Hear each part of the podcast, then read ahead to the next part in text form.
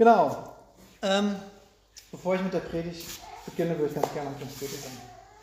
Jesus, ich danke dir, dass du ja, zu uns sprichst. Ich danke dir, dass du mir was aufs Herz gelegt hast, auch wenn es vielleicht nichts Neues ist. Aber ich möchte dich bitten, dass du es uns ganz neu aufschließt und dass es ein ganz neues Verständnis äh, in uns bewirkt und dass es wirklich in unser Herz fällt. Ähm, ja, ich bitte dich, dass wir daraus wirklich was mitnehmen können, dass es was verändert und dass es wirklich was angestoßen wird, was ähm, ja, in den nächsten Wochen, was äh, unser Leben so ganz neu macht. Ja, ich bitte dich einfach, dass du jetzt äh, zu uns redest, dass du deinen Geist schickst, dass du mir die richtigen Worte in den Mund legst. Ja, ich bitte dich einfach um deine Gegenwart. Danke, Herr, dafür. Amen. Genau, ich möchte anfangen, äh, mit euch ein kurzes Gedankenexperiment zu machen.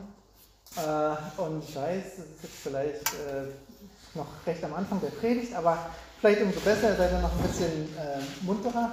Und ähm, ja, ich bitte euch mal, dass ihr eure Augen schließt und euch mal äh, etwas vorstellt. Und zwar geht es darum, dass äh, ja jeder von uns so in seinem Leben Baustellen hat, so schwierige Sachen, die äh, einem vielleicht wirklich nicht leicht fallen, wo man, wo wir äh, Gott fragen auch oder schon Gott ge gebeten haben, dass er Dinge verändert. Und ich möchte dich bitten, dass du dir diese Situation jetzt mal so vorstellst. Und dass du einfach mal darüber nachdenkst, was ist diese Situation, die dir vielleicht Schmerz bereitet, wo du nicht weiter weißt. Ähm, ja, dass du die mal so vor Augen führst. Wenn es zwei oder drei Situationen sind, ist es auch okay.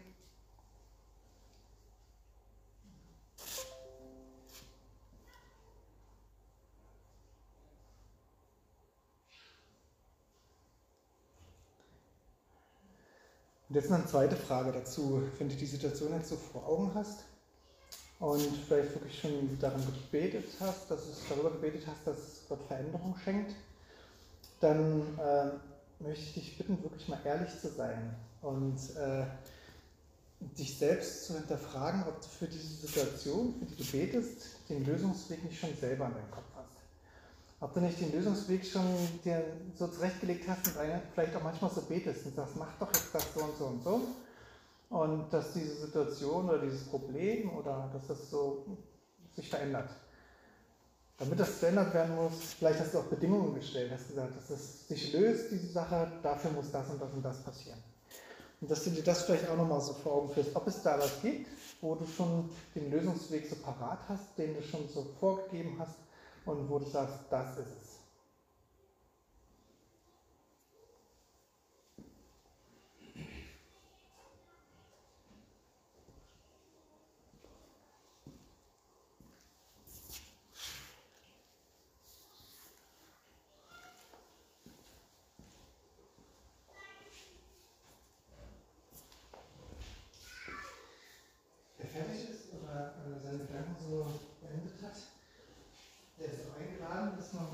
subscribe.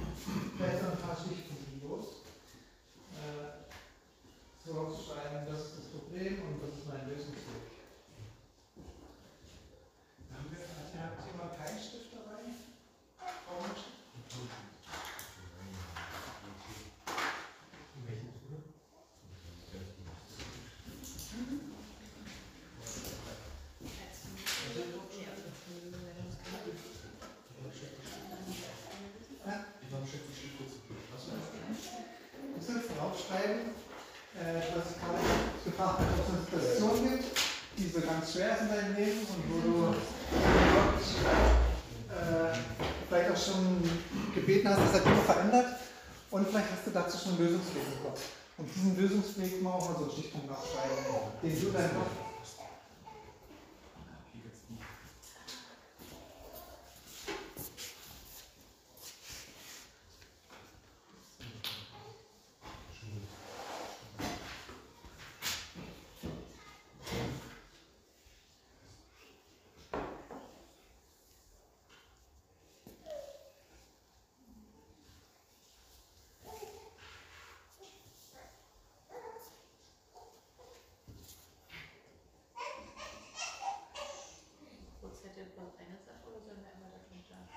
Wenn es mehrere Sachen gibt, dann schreib ruhig darunter noch weiter und äh, muss jetzt auf dem Zettel sein. Einfach nur mal, dass das so, dass das mal kurz irgendwo festgehalten ist, damit ihr euch später nochmal daran erinnern könnt, was ihr jetzt gerade so gedacht habt.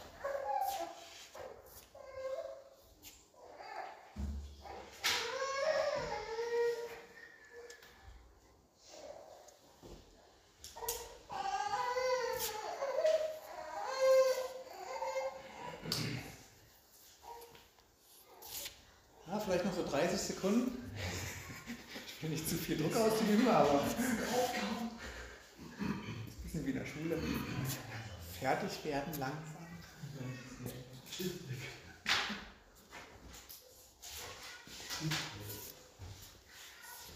Herr Träger, bitte die Schulen. Nicht beim Nachbarn abgucken.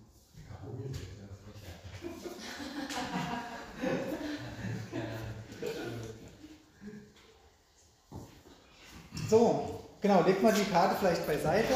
Da kommen wir nachher nochmal drauf zu sprechen. Äh, ja, oder wo er es aufgeschrieben hat, auch immer, ist egal.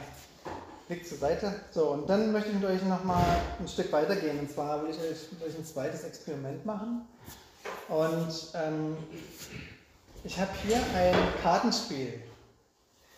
Ja, es ist französisches Blatt. Ich weiß, es ist nicht äh, unbedingt in den Gemeinden überall so gern gesehen, aber ähm, dieses Kartenspiel ist ein Pokerspiel. Und ein Pokerspiel hat bekanntlich 52 Karten. Und um diese 52 Karten soll es gehen. Jetzt habe ich hier, wenn ich mir das mal so angucke, eine bestimmte Reihenfolge. Ne? Hier habe ich jetzt äh, Pik 7, Karo 9, äh, Karo 5.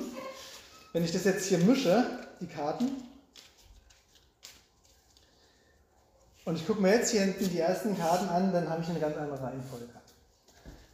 Jetzt ist hier Herz, 5, 7 Kreuz, 8 Herz. Und wenn ich das jetzt nochmal mische, dann wird es wieder anders sein. Könnt ihr auch gerne selber ausprobieren. Also es ist tatsächlich so, äh, die Karten verändern sich. So, und jetzt ist meine Frage an euch. Wie oft muss ich denn jetzt hier mischen, dass ich alle Varianten, die es hier gibt mit diesen Karten, dass ich die durchgemischt habe?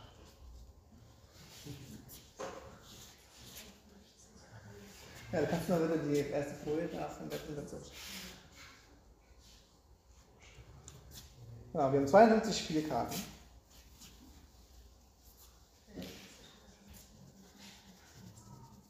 Ideen, ich würde das gerne mal nur hier so beschreiben. Ist das 52 Fakultät? Ist das, gibt's, Irgend sowas ist es, ja. dem braucht einfach mal, sag einfach mal eine Zahl. Ich bin nicht eine, ich will keine Aufgabe hören, sondern ein Ergebnis. Okay, das heißt, wir machen jetzt erstmal, ohne es ausgerechnet zu haben, ein Bild. Genau, einfach wirklich mal schätzen, was ihr denkt. Wie viele Varianten gibt es da? Ich würde so auf die 5000. Nee, ich, 5000. ich sag 15.000. Eine Million. Ja, 5 Millionen oder so. Ich sag 10 hoch 18. Warte mal, ich bin nicht ganz schnell, was haben wir noch mehr? Eine Million, ja? Ich sag 5 Millionen. 5 Millionen. Ich bin nicht so gut. Was hast du gesagt? 10 hoch 18 hat er gesagt. Ja, so eine ewig hohe Zahl. 10 hoch 18.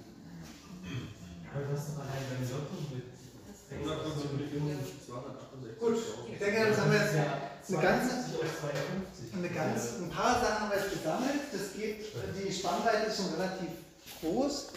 Wie heißt denn die Zahl mit 18 Nullen? Weiß man nicht, Okay. Okay, also Oder Bilder. Ich weiß nicht. Ich habe mal kurz äh, so ein kleines Gedankenexperiment. Wir haben ja fast 8 Milliarden Menschen auf dieser Welt. Wir sind 7,9 noch irgendwas. Also ich glaube, dieses Jahr machen wir die voll, die 8 Milliarden. Und wenn wir jetzt ähm, je, jeder Mensch auf dieser Welt, unabhängig jetzt davon, ob Kind oder alt oder so, würde sekündlich einmal gemischt haben und das Ganze ein Jahr lang, ohne Schlafen, also komplett durch. Dann sind das 252 äh, Billiarden Varianten, die man dann mischen könnte. Wir nehmen mal an, dass wirklich jedes Mal eine andere Variante gemischt werden würde. Das ist also 252 mal e, hoch- also e hoch 15. Das heißt, insgesamt sind es dann 18 Stellen. Und äh, jetzt die Frage, reicht das aus, um alle Varianten herauszumischen? Anscheinend nicht, ja, du hast es schon, äh, du hast es schon rausgehört. Jetzt ist es so, wenn wir das Ganze 100 Milliarden Jahre machen würden, was ich gerade gesagt habe, nicht ein Jahr, sondern 100 Milliarden Jahre lang, dann würden äh, 25 Quadrilliarden und ein paar zerquetschte da rauskommen. Würde das ausreichen? Naja, ratet schon, wahrscheinlich nicht. Die Lösung ist tatsächlich Fakultät 52, äh, nicht schlecht. Und was kommt da raus, wenn man das äh, mal als Zahl hier hinschreibt? Eine Zahl mit ähm, 68 Stellen. Ähm, die Zahl heißt, ich habe mal nachgeschlagen, äh, Undezillion. Ich glaube, das habe ich noch nicht vorher gehört. Aber äh, es gibt tatsächlich ein Wort dafür. Und ich habe das, wie gesagt, nachgeschlagen. Und ähm, das ist die Zahl an Varianten, die ich aus diesem Kartenstapel rauskriege. Also das heißt, äh, wenn man das jetzt wirklich mal als, als Fazit sieht, wir Menschen, die wir hier auf der Welt sind, werden niemals schaffen, diese Anzahl an Varianten, die es gibt in diesem Kartenspiel, äh, die werden wir niemals schaffen zu mischen. Auch nicht in 100 Millionen Jahren, Milliarden Jahren. Und äh, das hat mich doch, muss ich sagen, sehr stark zum Nachdenken angeregt. Ich dachte mir so, was ist das nicht für ein krasses Kartenspiel? Was steckt da nicht drin? Was, was ist das nicht für eine äh, unglaubliche Vielfalt und Varianz, die da drin ist? Und jetzt äh, habe ich mich dazu, nämlich habe ich mir die Frage gestellt, ist Gott nicht größer als dieses Kartenspiel mit all seinen Varianten, die er so hat? Und ich habe mich gefragt, äh, ob du glaubst, dass Gott äh, diese Möglichkeiten hat, um dein Problem oder deine Situation, die du als schwer siehst, die du vielleicht auch aufgeschrieben hast, ob er nicht mehr Varianten hat, als so ein Kartenspiel an Varianten hat. Und ich glaube nämlich, dass wir, mh, ich habe ja deswegen auch nicht umsonst gefragt, ob ihr einen Lösungsweg schon so in eurem Kopf habt. Weil ich glaube, dass wir Gott manchmal oder sehr oft beschränken, indem wir ihm unsere Lösungsvarianten schon mit auf den Weg geben. Wir bitten für irgendwas und sagen, mach es doch jetzt so und nur wenn du es so machst, dann wird es was. Und äh, ich habe mich letztens mit Victoria darüber unterhalten, nämlich auch über jemanden, ähm, da ging es auch um eine Problematik und da meinte dann der anderejenige, mit dem Victoria gesprochen hat, wenn, ja, das muss jetzt so und so laufen, der muss das machen, dann muss der hierher kommen und dann müssen wir das so machen, damit wir zum Ziel kommen mit dieser Problematik. Und äh, dann dachte ich so, wie stark schränken wir doch Gott ein, wenn wir ihm so einen Weg vorgeben mit mehreren Staffelpunkten äh, vielleicht noch. Und dachte mir so, gucken wir doch mal, was sagt denn äh, die Bibel dazu. Jetzt geht es hier nicht weiter. Ah, genau, Beispiele aus der Bibel. Und ich habe uns mal ein paar, ein paar äh, Themen rausgesucht und ich möchte die jetzt bloß ganz kurz anschneiden. Erik, kannst du mit einem weitermachen? Das geht noch nicht. So, und zwar geht es äh, um Zachäus. Wir hatten ja vor, einer ganzen, vor, einer, vor ein paar Monaten mal darüber schon gesprochen, als Gottesdienst. Ich war selber zwar nicht da, aber ich habe ein paar Bilder gesehen. Und da geht es darum, das steht in Lukas äh, 19, 1 bis 10, äh, da geht es darum, dass äh, Zachäus einer der mächtigsten Steuereintreiber ist. Das steht im zweiten Vers. Und er hat sozusagen keinen guten Stand. Ich weiß nicht, ob jemand die Serie gesehen hat, The Chosen. Äh, die erste Staffel ist ja draußen und da wird ja Matthäus als Steuereintreiber äh, dargestellt. Und man, hatte das gar nicht so richtig auf dem Schirm, aber da wird das so schön gezeigt, dass ein Steuereintreiber wirklich so der Abschaum der Gesellschaft ist. Der hatte zwar am meisten Geld von allen, aber der war am schlechtesten angesehen und alle, er konnte sich eigentlich nirgendwo sehen lassen. Er konnte nicht auf den Markt gehen oder so, weil alle ihn äh, weggeschickt haben und ihn verachtet haben.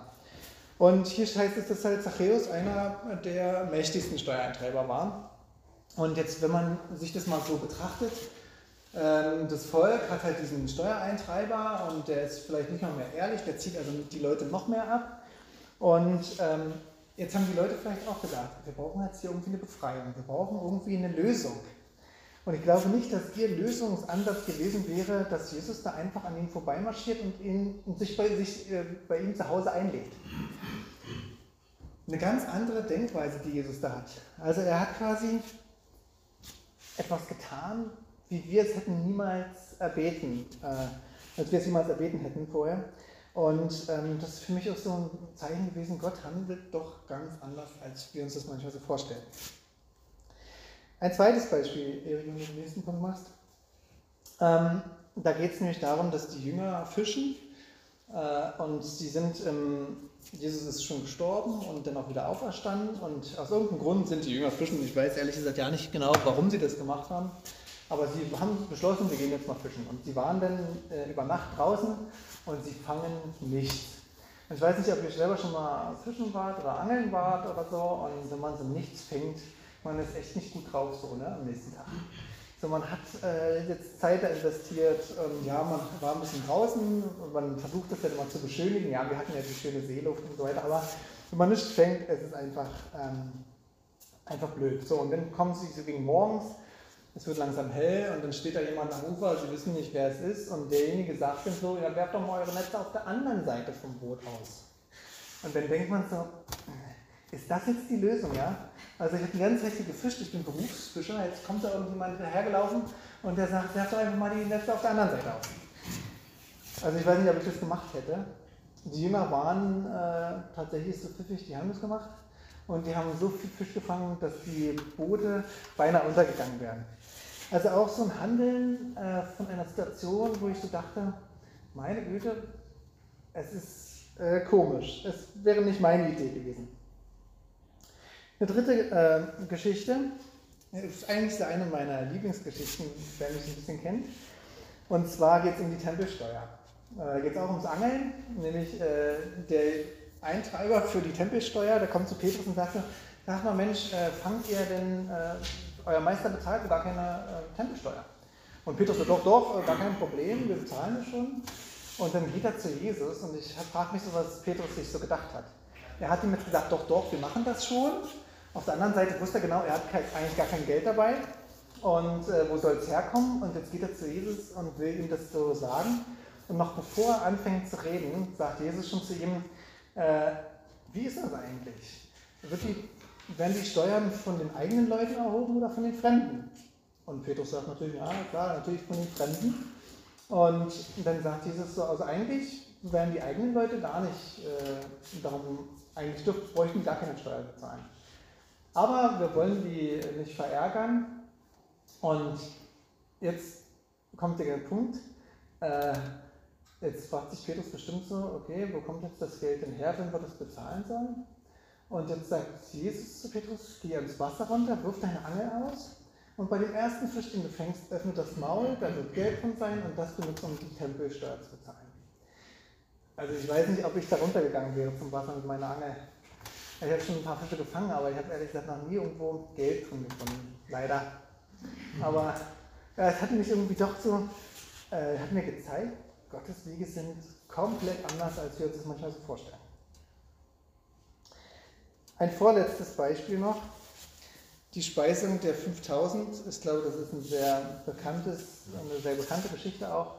Und äh, Jesus ist unterwegs will eigentlich irgendwo einsam sein und will sich zurückziehen, Zeit mit Gott verbringen. Und dann sieht er diese Menschen, die ihm nachlaufen. Und da kommen, äh, kommen die Menschen und wollen, dass Gott, äh, dass Jesus äh, die Menschen heilt und dass er zu ihnen spricht. Und Jesus hat Erbarmen mit ihnen und er redet den ganzen Tag zu ihnen und er heilt die Kranken und er ist da die ganze Zeit dabei. Und jetzt wird es Abend und die Jünger, die sind ja pfiffig, die kommen dann zu Jesus und sagen, du schick die jetzt mal nach Hause das wird jetzt langsam Abend, dann können die noch in ihren Ortschaften, wo sie herkommen, können sie noch Essen kaufen. Äh, nicht, dass die uns hier noch umklappen und dann äh, ja, wir den, den Salat hier haben. Und Jesus sagt ganz locker und entspannt, nö, eigentlich nicht. Und die Jünger sagen, äh, was, wieso, verstehe ich nicht. Und dann sagt er, na, gib, gib ihr den noch einfach zu essen. Und äh, ist die Rede davon, dass hier 5000 Männer sind. Also Frauen und Kinder, die wurden damals zu der Zeit nicht mitgezählt ähm, und die kommen also noch hinzu. Gehen wir mal davon aus, dass es vielleicht die gleiche Menge gewesen ist, dann haben wir da 10.000 Leute. Und die Jünger sagen, äh, sollen wir, wo sollen wir das denn hernehmen? Und dann sagt Jesus, na, was habt ihr denn? Und dann sagt er, ja, wir haben fünf Brote und zwei Fische. Fünf Brote ist jetzt noch nicht so, äh, dass man, wie wir es vielleicht kennen, so Kilobrote, sondern das sind Fladenbrote. Da war halt irgendwie, denke ich, nicht so groß. Und ähm, dann sagt Jesus so, und jetzt sollen sie sich da hinsetzen und ich werde immer beten und dann verteilt es einfach mal. Und dann gehen die los und die verteilen das und gehen so durch. Und ähm, man sieht nachher, ähm, überall liegt noch Essen rum und dann sagt Jesus mal los und jetzt sammelt mal das, die Reste ein. Und dann sammeln sie zwölf Körbe mit Essen ein, was noch übrig bleibt. Äh, auch ein Handeln, wo ich jetzt vielleicht nicht unbedingt die Idee gehabt hätte, vorher das so zu machen. Ich weiß nicht, wie es euch geht. Und die letzte Geschichte, ich glaube, das ist so die wichtigste. Da geht es darum, dass äh, zur damaligen Zeit das Volk Israel auf einen Retter gewartet hat. Und ich glaube, es hatte keiner die Vorstellung davon, dass äh, dieser Retter sterben wird, um die anderen zu retten. Sondern ich glaube, die Idee war vielmehr zu sagen, der befreit uns aus der Herrschaft der Römer, der befreit uns aus irgendwelchen ähm, ja, Gebundenheiten, äh, die da sind, weil irgendwelche Könige uns unterdrücken oder was auch immer. Also ich glaube, dahin ging es eher, und das liest man ja auch immer wieder, wenn man so ähm, in der Bibel unterwegs ist, dass die sagen, ja, jetzt kommt der König ja, und der wird uns befreien von der Herrschaft der Römer. Und ähm, die Idee war scheinbar eine andere, die Jesus hatte. Und wenn wir das mal in Jesaja 53 nachlesen, äh, kann man das ganze Kapitel, könnt ihr euch mal zu Hause äh, mal durchlesen. Aber die Verse 4 und 5 sind für mich so die entscheidenden. Und da heißt es, er nahm unsere Krankheit auf sich und trug unsere Schmerzen. Und wir dachten, er wäre von Gott geächtet, geschlagen und erniedrigt. Doch wegen unserer Vergehen wurde er durchbohrt, wegen unserer Übertretung zerschlagen.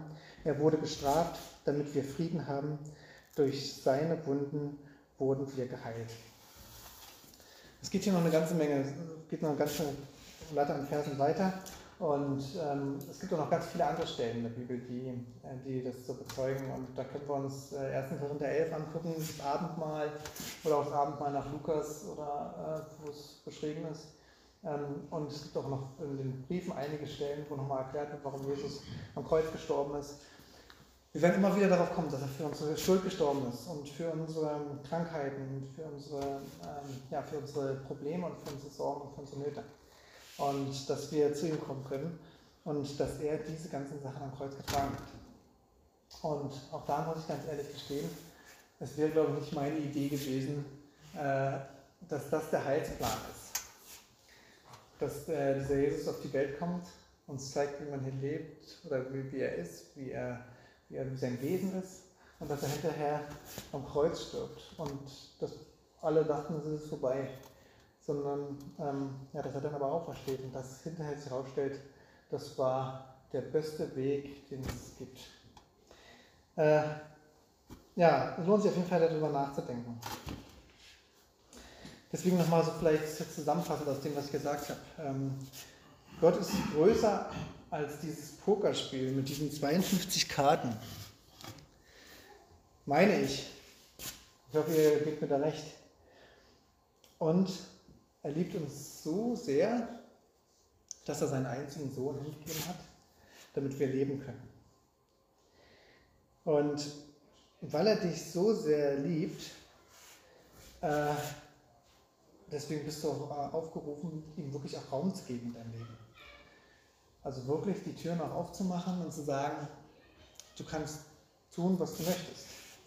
Also nicht das, was ich möchte, nicht meine Lösungsvorschläge, sondern äh, das, was du willst. Weil ich glaube, das, was, äh, was Jesus an, oder Gott, oder die, der dreieinige Gott, was er so äh, für uns hat, ist viel, viel, viel größer als das, was wir uns jemals vorstellen können.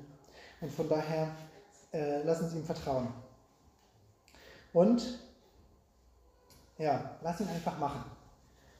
Äh, und ich weiß, es ist immer leicht gesagt so, aber ich habe, glaube ich, auch in den letzten Monaten viel erlebt, dass ähm, es einfach so schwierige Situationen gibt und wo man eigentlich genau weiß, das muss jetzt passieren und damit ich glücklich werde wieder. Das muss passieren, damit, damit sich diese Dinge zum Guten wenden. Aber ich glaube, äh, wir sollten unseren Fokus ein bisschen äh, verlagern. Wir sollten, glaube ich, ähm, wir sollten, glaube ich, Gott mehr das Zepter übergeben und sagen, ich glaube daran, dass du es gut mit mir meinst. Ich glaube daran, dass alles, was du geschaffen hast, gut ist. Und alles, was du tust, gut ist. Alles, was du wirkst, hat äh, ein, ein gutes Ende. Und äh, ja, ich glaube, das sollten wir mehr so auf unseren Fokus nehmen, sollten ihm das, sollten ihm das äh, mehr geben. Und jetzt frage ich, hab, fragt ihr vielleicht, wie kann das praktisch aussehen? Vielleicht Jerry, kannst du mal äh, zwei Folien weitermachen? Genau, die praktische Umsetzung. Äh, es gibt jetzt, wir haben, wir haben schon darüber gesprochen, dass wir jetzt eine, äh, dass wir jetzt eine Fasten- und Gebetswoche haben wollen. Äh, ich weiß nicht, wer das gelesen hat, was ich da geschrieben habe dazu, äh, diese Woche, dass unser Ziel eigentlich damit ist, Jesus näher zu kommen und ähm, wirklich ihn mehr in unser Leben hineinzulassen. Und wir wollen ihm die Ehre geben, das, was ihm zusteht. Wir wollen ähm, ihn mehr in unser Leben hineinlassen und äh, wir wollen auch fragen, was dran ist. Wir wollen fragen, was ist denn äh, für mich als Person, für mich Markus Weger oder für dich, für dich, für dich, für dich, was ist dran, was ist aber auch für uns als Gemeinde und was sollen wir tun. Ähm, einfach aus dem Grund, weil wir auch aktiv sein sollen. Wir sollen halt nicht äh, uns nur hinsetzen und sollen sagen, gut, jetzt gebe ich dir das alles hin und jetzt mach du alles. Sondern Petrus, der musste runter ans Wasser gehen, der musste seine Angel auswerfen. Und auch die Fischer im Boot, die mussten ihre Netze auf die andere Seite auswerfen. Und auch die Jünger mussten das Boot verteilen, um die 5000 Leute satt zu machen. Sie mussten mit diesen paar Dingern losziehen. Also wir haben schon auch äh, was zu tun. Ähm, gut ist vielleicht nur, wenn wir fragen, was Gottes Weg ist und nicht ihm unseren Weg vorgeben und dann machen, sondern wir fragen nach seinem Weg, nach seinem Plan und gehen damit los, auch wenn es vielleicht abwegig erscheint. Vielleicht kannst du noch weitermachen, Erik? Genau, also über diese Fastenwoche hinaus auch, wozu ich euch nochmal einlade.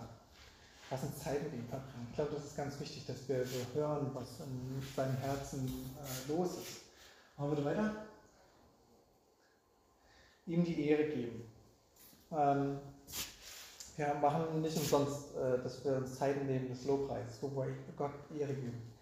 Und äh, mir fällt es auch oft so auf bei mir, wenn ich in so Situationen bin, wo ich äh, verzweifelt bin, wo ich dann vielleicht wieder an irgendeine, wo eine Situation so hochkommt, dann habe ich zwei Möglichkeiten. Entweder ich gehe mich dem hin und lasse mich auf dieses Gedanken durcheinander ein und versinke in Selbstmitleid, oder ich sage es ganz laut, auch spreche es aus, dass du, Gott, nur gute Gedanken über mich hast und für mich hast.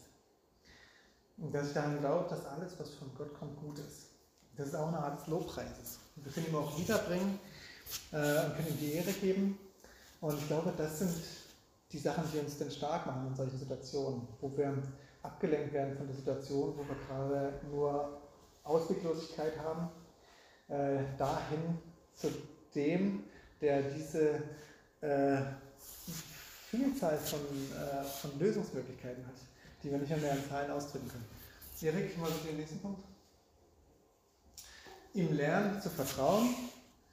Ähm, das ist, glaube ich, auch so eine Sache, die wir darüber hinaus äh, tun sollten, dass wir äh, darauf zurückschauen, über Dinge, die wir mit ihm erlebt haben oder die wir als Geschwister miteinander erlebt haben. Deswegen finde ich es auch so wichtig, dass wir immer wieder auch die Sachen, die wir erleben, dass wir die teilen. Denn die machen uns stark, die bringen uns, ähm, die bringen uns Vertrauen, dass wir das nächste Mal, wenn wir in so eine Situation kommen, sagen, ey, beim letzten Mal, da warst du doch auch da, hast es doch auch geschafft. Oder als äh, Michael damals Krebs hatte und die letzten Untersuchungen äh, ergeben haben, dass alles weg ist. Das haben wir doch erlebt. Und das sind Sachen, die uns Vertrauen bringen, die uns stärken. Und von daher, lass uns da äh, lernen, ihm zu vertrauen. Und der letzte Punkt. Genau, ihm nach seinem Weg uns fragen, das habe ich schon gesagt. Äh, und dann natürlich auch tätig werden. Wenn der Weg, wenn wir jetzt einen Eindruck haben und Gott spricht ähm, manchmal durch Menschen zu uns, aber manchmal auch so, er spricht oft auch, glaube ich, so in unseren, in unseren Verstand, in unsere Gedanken hinein gibt uns so Impulse. Äh, ich weiß nicht, ob ihr das schon mal erlebt habt. Mir ging das schon öfter mal so. Und es gab manchmal, da habe ich darauf gehört, manchmal habe ich auch nicht darauf gehört. Ich glaube, wir sollten versuchen, mutig zu sein und dann wirklich auch, wenn wir Gott schon nach dem Weg fragen der uns Impuls gibt, auch darauf zu hören und dann auch mutig zu sein und voranzugehen, auch wenn es vielleicht manchmal recht abwegig erscheint, was denn das ist. Nicht, habt ihr das schon mal erlebt? So ein Impuls, wo ihr dachtet, nein, das kann nicht von Gott sein, das ist so abwegig. Und ähm, ja, ich mache euch Mut, trotzdem diesem Impuls zu folgen, dem Impuls zu folgen und dann diesen Weg zu gehen und äh, wirklich darauf auch zu vertrauen, dass Gott wirklich das einen guten Ende bringt.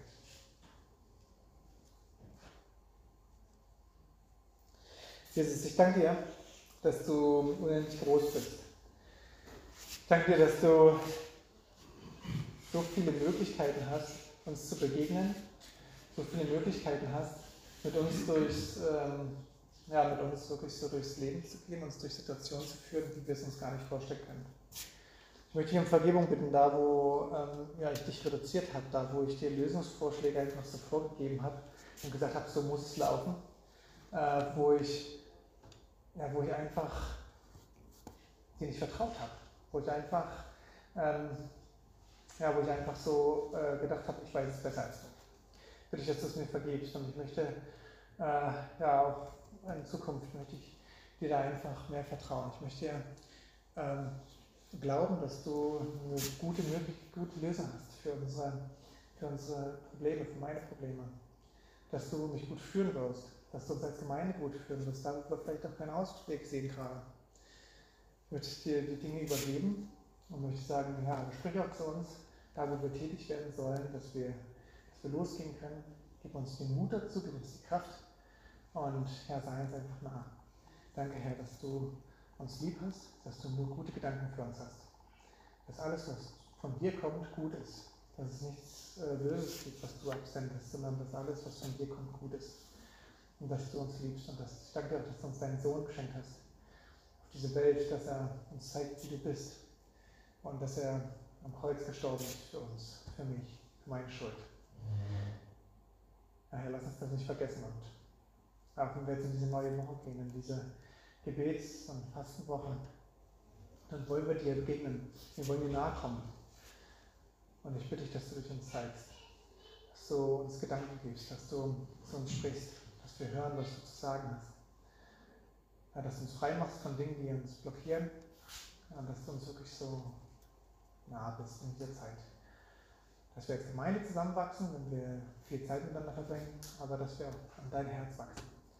Und dass wir da ganz dicht dran sind und immer besser hören, was du von uns möchtest. Ich danke dir dafür, ich danke dir für deine Größe. Ja, du bist gepriesen, Herr. Amen. Ihr habt jetzt diesen Zettel wo ihr eure Sachen aufgeschrieben habt. Ich weiß ehrlich gesagt nicht, was da drauf steht. Das müsst ihr auch niemandem sagen. Aber ich möchte euch ermutigen, wenn ihr heute nach Hause geht, nehmt euch den Zettel, oder wenn ihr zu Hause seid, nicht unterwegs vielleicht, aber zu Hause, nehmt euch den Zettel nochmal vor und guckt mal, was ihr darauf geschrieben habt. Und dann vielleicht legt es nochmal übereinander mit der heutigen Predigt. Und dann möchte ich wirklich, wenn ihr da Gott beschränkt habt durch eure Lösungsmöglichkeiten, die ihr für eure Probleme so seht, wenn ihr überlegt, ob das vielleicht Gott beschneidet, ob das ihn vielleicht klein macht, ob das vielleicht äh, Dinge in den Weg stellt, dass Gott gar nicht mehr wirken kann. Und ob er vielleicht diese Karte einfach zerreißt, sie wegschmeißt und zwar Gott vertraut und Gott dieses Problem zwar hingeht, aber ihm auch vertraut, dass er, dass er einen guten Weg hat dass er einen von diesen 80, was war das für eine Zahl? Genau. Dass er eine von diesen Varianten oder vielleicht sogar noch eine andere davon nimmt. Und dass er diese Situation, in der er steckt, oder diese Situationen, dass er sie zum Guten führt. Und ich wünsche euch, dass ihr das auch mal lebt, dass äh, tatsächlich da Bewegung reinkommt und äh, dass sich Dinge ähm, verändern, auch wenn ihr vielleicht ein bisschen manchmal noch so ungewissen seid, ob das, das der richtige Weg ist. Aber vertraut ihm und ähm, ja, ich bin gespannt dann auch von euch zu hören, was es so bewegt hat. Und ich glaube wirklich, dass da ganz viel Kraft auch drin steckt. Äh, dass wenn wir ähm, uns darauf einlassen, eben zu sagen, hier, okay, ich habe zwar eine Lösung, aber vielleicht ist es nicht die beste. Mach du was draus dass da ganz viel Potenzial drin steckt, dass wir Dinge sehen, die wir bisher nicht gesehen haben. dass da, wo wir vielleicht keine Veränderung bisher erlebt haben, dass wir ihm so das Zepter in die Hand geben und ihm sagen, okay, welche Lösung auch immer, du hast die beste, dass da Dinge freigesetzt werden. Und ähm, ja, das wünsche ich uns einfach, dass wir das wirklich erleben. Als Gemeinde, aber auch jeder Einzelne von uns in seinem, in seinem privaten Leben, in seinen privaten Themen, die er so hat, dass wir da Gott erleben und ihn spüren und Veränderungen sehen. Amen.